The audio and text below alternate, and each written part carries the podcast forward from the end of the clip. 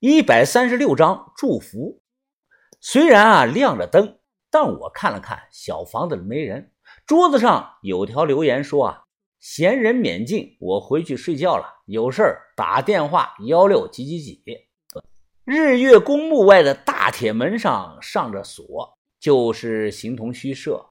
一侧身吸着肚子，就能从铁栏杆中间钻过去。进去后，我举着手电一直向深处走。这里除了缺乏修理的杂草柏树，最多的就是墓碑。手电打过去，一个挨着一个，很多墓碑上都贴着一寸大的那种黑白照片，有男有女，有老有少。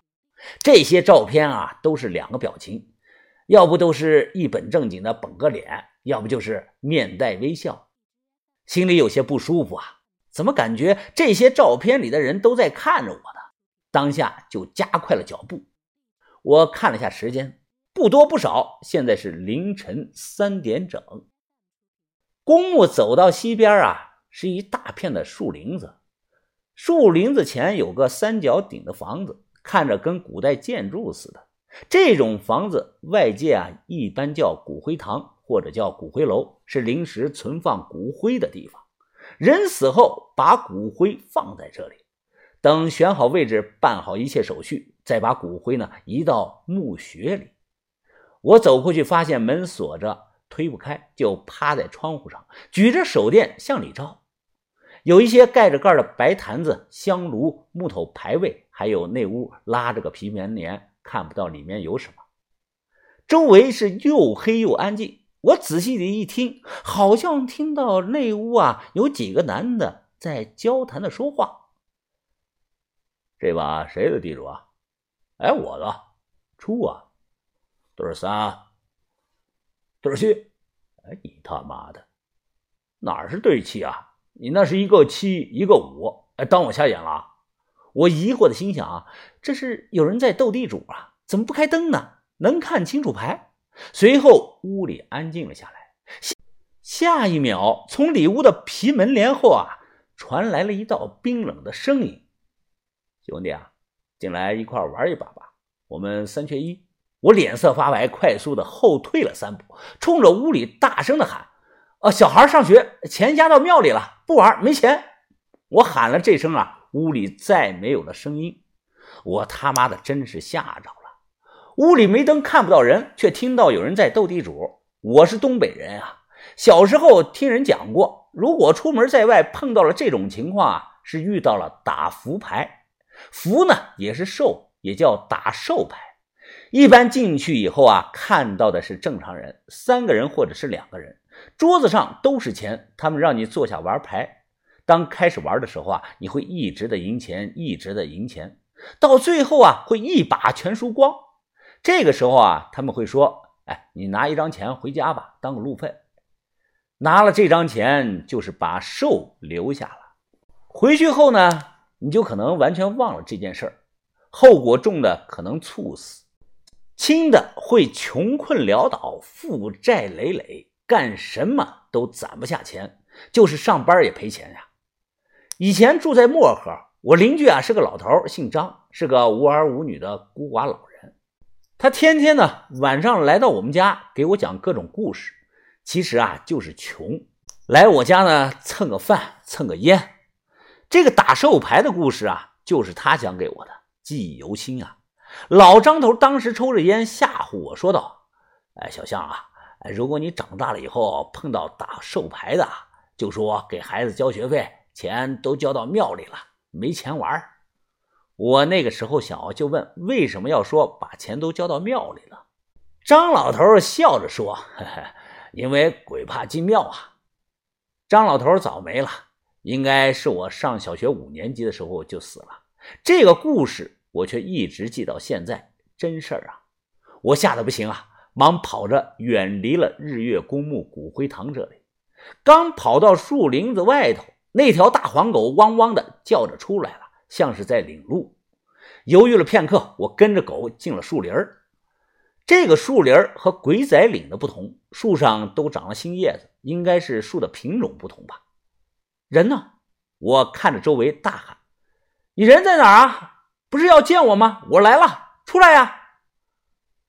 咣当当，咣当当，前方传来了铃铛的声音，随后刮了一阵的小风，风把一张方孔纸钱吹到了我的脸上。我把纸钱扔了，从后腰上抽出了把刀，循着铃铛声传来的位置走。紫光灯，我先看到了一抹紫光灯，伴随着铃铛声，漫天飞舞的都是纸钱。那个戴塑料面具的人背对着我这里，他提了个篮子，一手摇晃着铜铃铛，摇两下铃铛就会往天上扔一把纸钱。这个人同时口中高喊呀。金钱落地，宝马腾空，城隍表文，生死吉凶。三炷明香，三木三熏，离火焚身，往事今生。当当当！这个人从篮子里抓起一大把的纸钱，扔到了半空，抬头看着纸钱慢慢的向下飘。我看着咽了口唾沫。他慢慢的转头，声音沙哑的说：“你来了，胡爷。”我尝试着喊了一声，他摇摇头：“胡爷是谁呀？我不认识。我是袁无丑，今天约你过来没别的意思，就是想和年轻人你聊一聊，说说话。跟我来吧。”和他保持着距离，我又向林子深处走了一会儿。我看地上鼓起了好几个坟包，数了数有四个，都没有牌位。每个坟包前啊，只摆了一块石头，还有一个破烂的火盆。面具人蹲下，开始在盆子里烧纸钱。他边烧边说：“啊，年轻人，我们吴丑啊，不是什么坏人，只是一种传承。”早年间在天桥上靠卖艺为生，我们训练猴子、训练蛇、训练蛤蟆等，都只是为了吸引路人们的注意，增加点卖艺手段，填饱肚子而已。你们把小琴埋在了龟仔岭是不行的，再过几年呢？那里迟早要开发清理，会被发现。他们也都是一群误入歧途的苦命孩子。我来送一送。隔着几米，我皱着眉问道：“那怎么只有四个坟包啊？少一个呀？”他回头笑着我说：“呵呵，另外一个呀，你们不是沉到水底了吗？那是我儿子。”哎，你不用担心，是我管教无方，我做错了。这几年害了不少人呐，就在水底冷静两年吧。过两年我再把他捞上来安葬。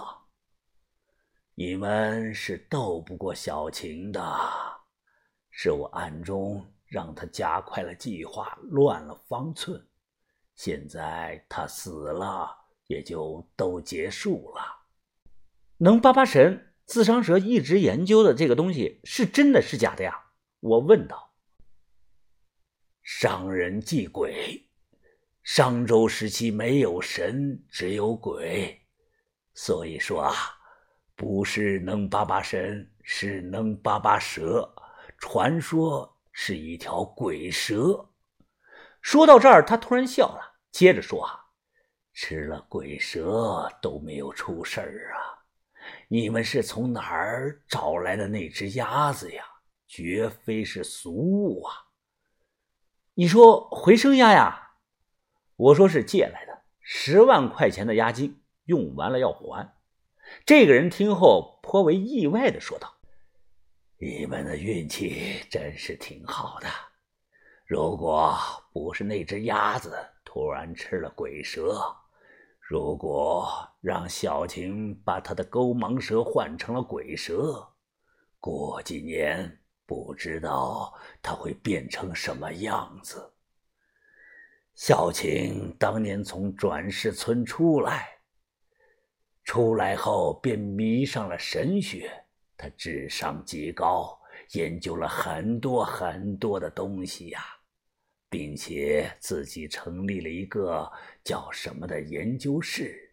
他一直相信这世上有一些东西存在着。啊，对了，小伙子啊，小青他之前说过一句话，是关于你的。关于我，自长蛇说什么了？小青说，他总感觉你身上有个东西。是个很厉害的东西，可能和某些少数部落有关呢。你以后要当心啊！我还没有反应过来，他又说：“他们都死了，但无丑的传承不会断，还会一代一代的传下去。我们现在不用卖艺了，但还是想帮帮社会，帮助那些……”吃不饱饭、流落街头的人，小青说：“你身上有东西，我相信他。我作为原无丑唯一还活着的，想给你个祝福。给我祝福，什么意思啊？你站着别动就行。”说完，他一步一步的向我走来，最终呢，停在了我的面前，一点一点的靠近我的脸。离的是越来越近啊！你你你干什么呀？他说道：“我要亲你一下。”啊，滚犊子吧！我赶快跑开说：“弄了半天你也不正常啊！你他妈亲我干什么呀？”你不要！我马上摇头：“当然不要啊！你祝福别人去吧。”哎，他最后因为没有亲到我，重重的叹了一口气。